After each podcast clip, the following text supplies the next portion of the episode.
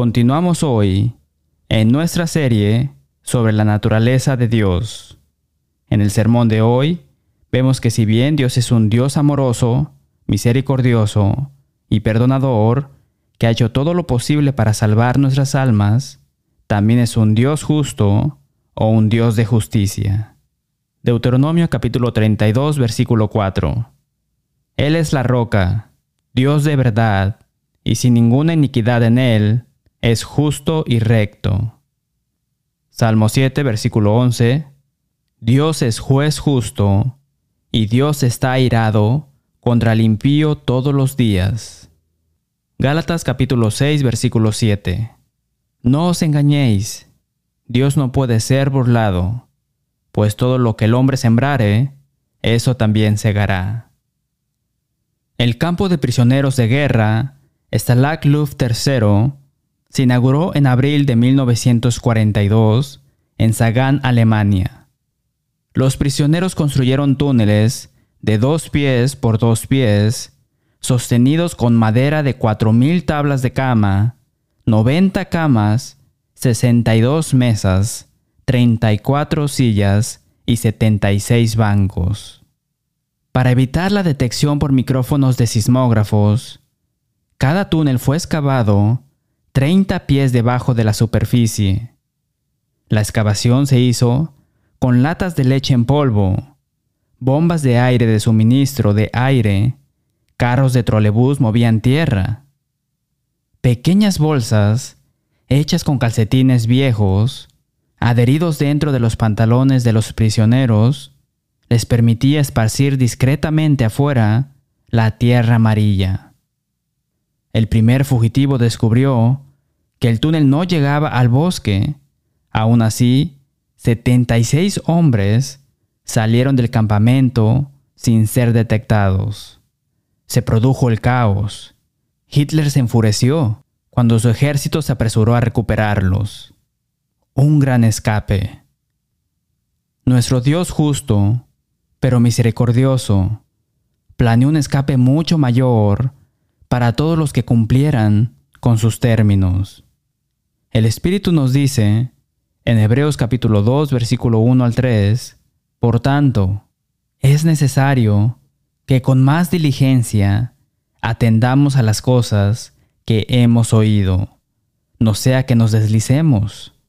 Porque si la palabra dicha por medio de los ángeles fue firme, y toda transgresión y desobediencia recibió justa retribución, ¿cómo escaparemos nosotros si descuidamos una salvación tan grande, la cual, habiendo sido anunciada primeramente por el Señor, nos fue confirmada por los que oyeron. Esta salvación es tan grande porque Dios entregó a su único Hijo para ser abusado y torturado hasta la muerte en la cruz. Esta salvación es grande porque el Espíritu inspiró a 40 escritores en 66 libros a lo largo de 15 siglos para dar a conocer las buenas nuevas. Esta salvación es grande porque exigió mucho de Dios y comparativamente muy poco de nosotros. El Espíritu habló del gran escape repetidamente. Juan les dijo a los fariseos y saduceos que venían a su bautismo, en Mateo capítulo 3, versículo 7, generación de víboras, ¿quién os enseñó a huir de la ira venidera? Jesús le dijo a un grupo similar, en Mateo capítulo 23, versículo 33, Serpientes, ¿cómo escaparéis de la condenación del infierno? Leemos más, en Hebreos capítulo 12, versículo 25, porque si no escaparon aquellos que desecharon al que los amonestaba en la tierra, mucho menos nosotros, si desecharemos al que amonesta desde los cielos. De nuevo, Romanos capítulo 2, versículo 3. ¿Y piensas esto? Tú que juzgas a los que tal hacen y haces lo mismo, que tú escaparás del juicio de Dios? Y también Primera de Tesalonicenses capítulo 5 versículos 2 y 3. El día del Señor vendrá así, como ladrón en la noche, y no escaparán. Así que sabemos que todos caemos en una de dos categorías, los que escapan y los que no escapan. Y usted está consciente de que sus seres más queridos probablemente lo seguirán para hacer o no hacer el gran escape? Necesitamos enfrentar nuestra mortalidad. No importa cuán conscientes seamos sobre la salud y el estado físico, la muerte y el juicio son inevitables. Y de la manera que está establecido, para los hombres que mueran una sola vez, y después de esto, el juicio. Hebreos capítulo 9, versículo 27. Por eso vino Jesús. El siguiente versículo dice, Así también Cristo fue ofrecido una sola vez para llevar los pecados de muchos y aparecerá por segunda vez sin relación con el pecado para salvar a los que le esperan. Hebreos capítulo 9 versículo 28.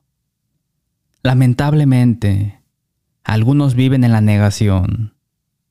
El físico Stephen Hawking causó un gran revuelo cuando declaró, no hay cielo ni vida después de la muerte. Es un cuento de hadas para las personas que temen a la oscuridad. Poco antes de la muerte de W. C. Fields, un amigo que lo visitaba en su habitación en el hospital se sorprendió al encontrar al actor ateo leyendo la Biblia. Cuando se le preguntó qué estaba haciendo, Fields respondió, con su cadencia inimitable, buscando escapatorias. Hawking y Fields, como muchos hoy, quieren hacer el gran escape en sus propios términos. Ambos hombres pretendieron hacer el gran escape haciendo desaparecer la vida después de la muerte. Otros evocaron sus propias ideas preferidas. Solo gracia, solo fe, aniquilación, una vez salvo, siempre salvo, etc. Estos son meros escapes de la realidad. Hace muchos años, un hombre se abrió paso en la orquesta del emperador de China, aunque no podía tocar una nota. Cada vez que el grupo practicaba o tocaba, sostenía su flauta contra sus labios, fingiendo tocar, pero sin hacer un sonido. Recibía un salario modesto y disfrutaba de una vida cómoda. Entonces, un día el emperador pidió un solo de cada músico. El flautista se puso nervioso. No hay tiempo para aprender el instrumento. Fingió estar enfermo pero el médico real no se dejó engañar. El día de su actuación como solista, el impostor se envenenó y se suicidó. La explicación de su suicidio llevó a la frase en inglés, se negó a enfrentar la música. No es de extrañar que tantos ateos, audaces y descarados desafían a Dios, mientras gozan de buena salud pero recuperan la sobriedad frente a la muerte.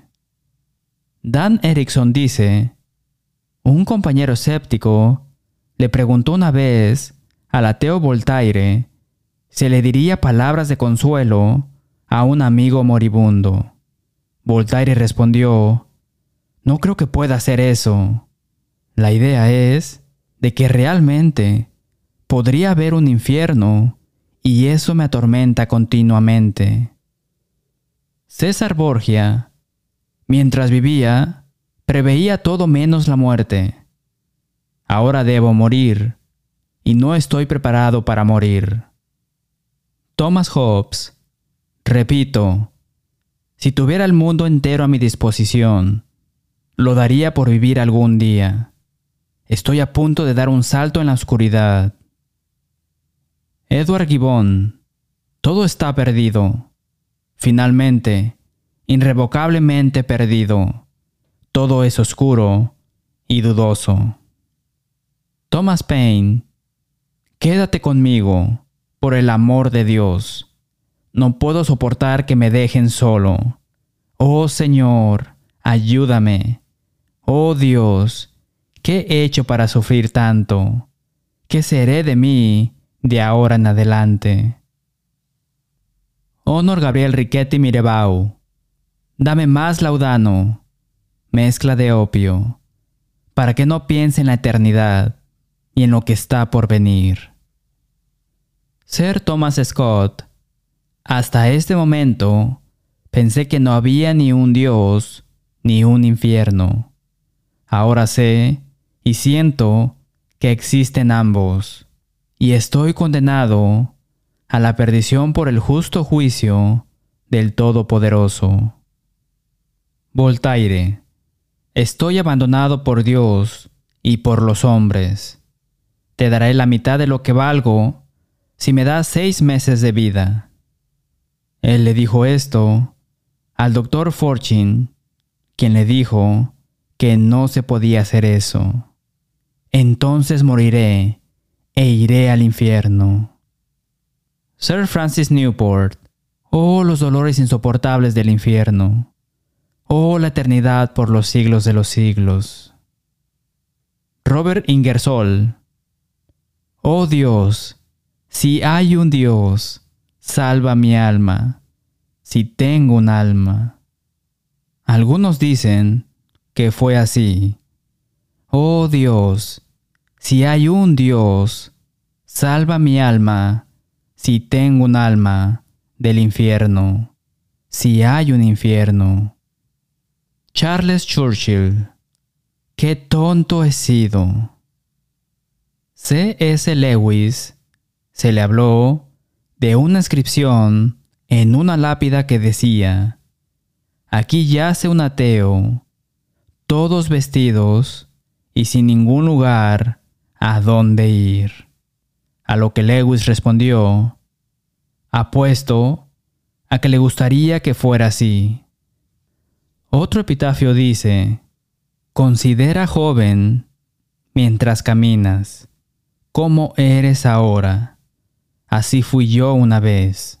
Como soy ahora, pronto lo serás. Así que prepárate, joven, para seguirme. Alguien más escribió debajo, Seguirte no es mi intención, hasta que sepa en qué dirección te fuiste. Hacer el gran escape es una función de una fe que teme a Dios. Eso motivó a Noé a salvar a su familia. Hebreos capítulo 11 versículo 7. Por la fe Noé, cuando fue advertido por Dios acerca de cosas que aún no se veían, con temor preparó el arca en que su casa se salvase. ¿Por qué Jesús predicó el fuego y el azufre del infierno más de lo que predicó del cielo? Sabía que esto despertaría a algunos que no estaban animados por el amor de Dios. Proverbios capítulo 1 versículo 7. El principio de la sabiduría o del conocimiento es el temor de Jehová.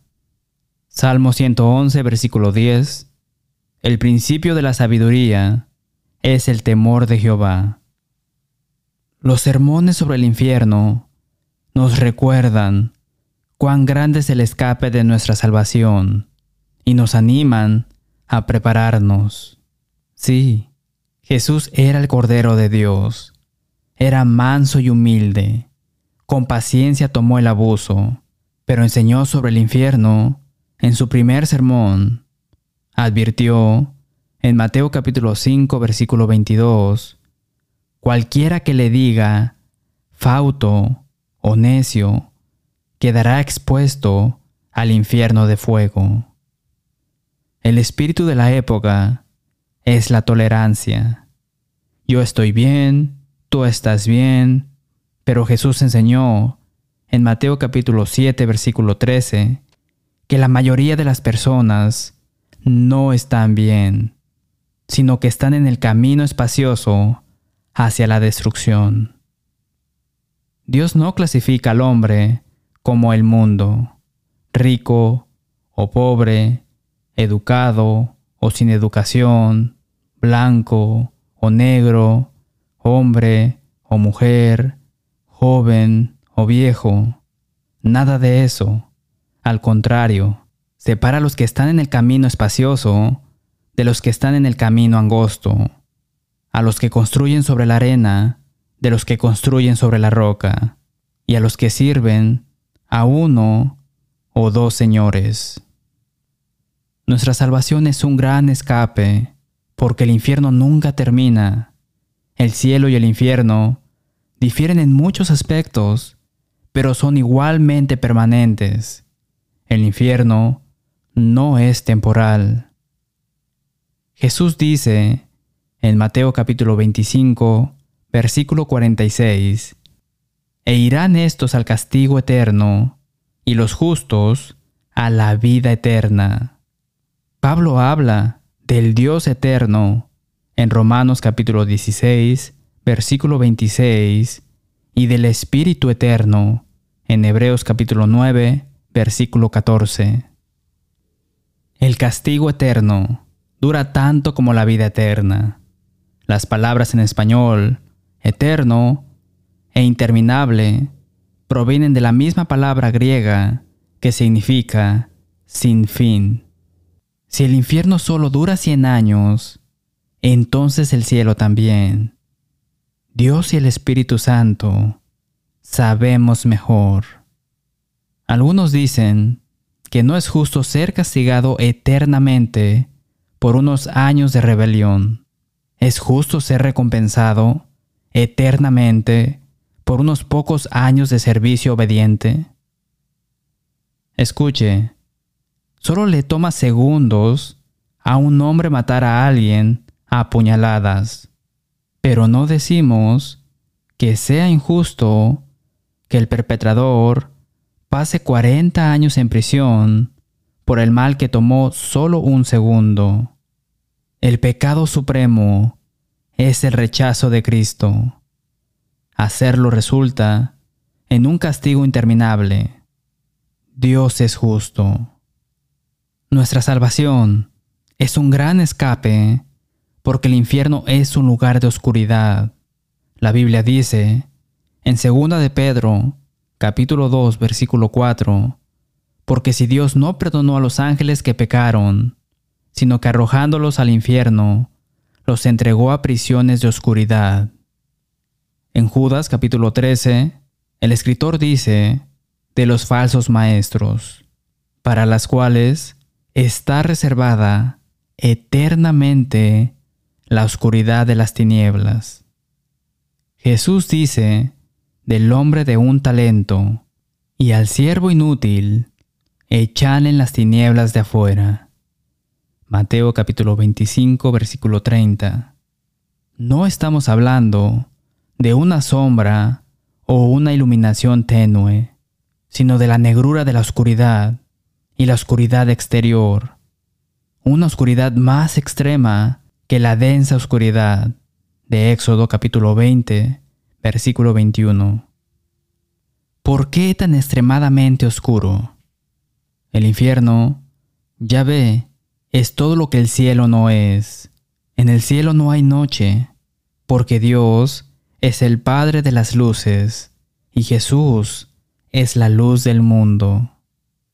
Una vez que vemos la luz del día al nacer, nunca estamos completamente en casa en la oscuridad. Naturalmente, tememos a la oscuridad.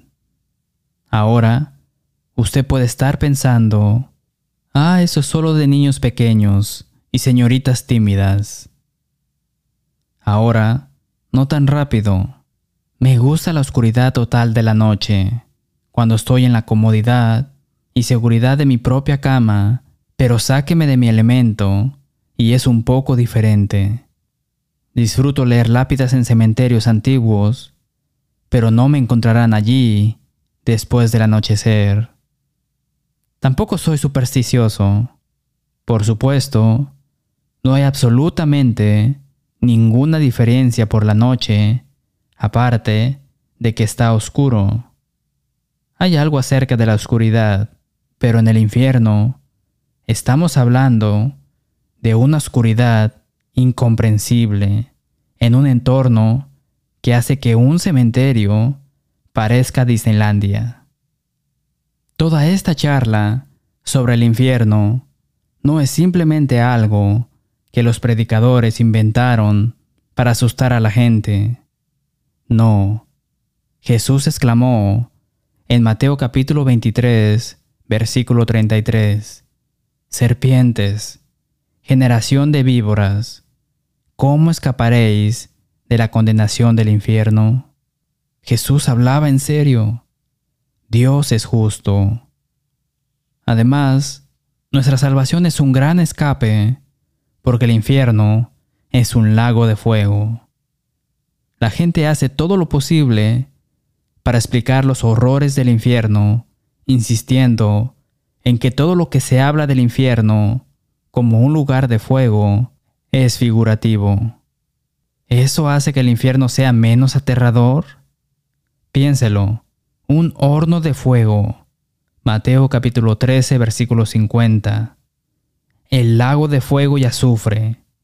Apocalipsis capítulo 20 versículo 10. Bautismo en fuego. Mateo capítulo 3 versículo 12.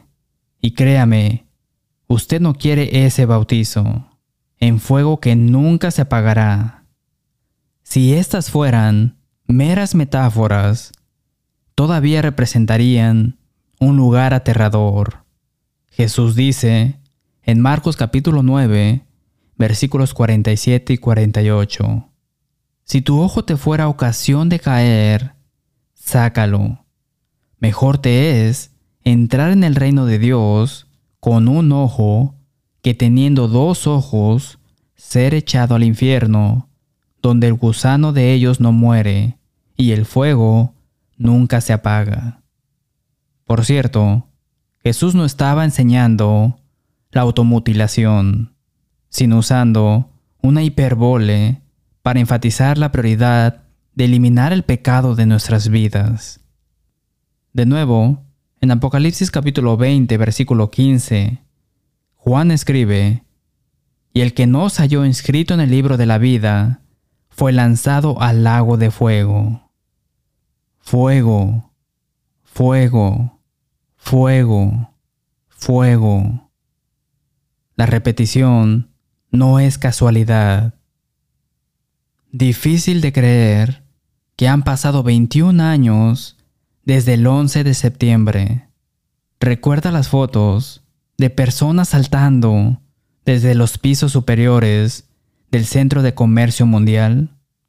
No me puedo imaginar saltando desde el piso 80 de un rascacielos, pero la alternativa era ser asado vivo. Amigos, el infierno es un lugar donde la gente se quema, pero nunca se quema. Marshall Keble solía decir, Te diré lo caliente que es el infierno. Podrías sacar a los condenados del infierno y colocarlos en el fuego más caliente jamás creado por el hombre y morirían congelados en 10 segundos. Y eso es correcto. Escapar de este fuego que arde para siempre hace que la nuestra sea una gran salvación. Dios es justo. Otras escrituras enseñan que el infierno es un lugar de dolor y sufrimiento consciente. Algunos vecinos religiosos insisten en que el infierno es simplemente inexistente. Eso no es un castigo. Cuando era niño, luchaba por ir a dormir pero cuanto mayor me hago, más lo aprecio. La perspectiva de una siesta eterna sería más un incentivo que un impedimento para pecar. Escucha a Jesús. Lucas capítulo 12, versículos 4 y 5. Mas os digo, amigos míos, no temáis a los que matan el cuerpo y después nada más pueden hacer pero os enseñaré ¿a quién debéis temer? Temed aquel que después de haber quitado la vida, tiene poder de echar en el infierno. Si os digo, a este temed. Eso no es una siesta. Hay algo peor que ser asesinado por el hombre. Jesús lo llama infierno. Jesús de nuevo, en Juan capítulo 5 versículos 28 y 29, No os maravilléis de esto, porque vendrá hora cuando todos los que están en los sepulcros oirán su voz. Los que hicieron lo bueno saldrán a resurrección de vida, mas los que hicieron lo malo a resurrección de condenación. Seis veces se usa la palabra tormento para describir el estado de los impíos después de la muerte, y no puedes atormentar a uno que es aniquilado. Apocalipsis capítulo 20 versículo 10.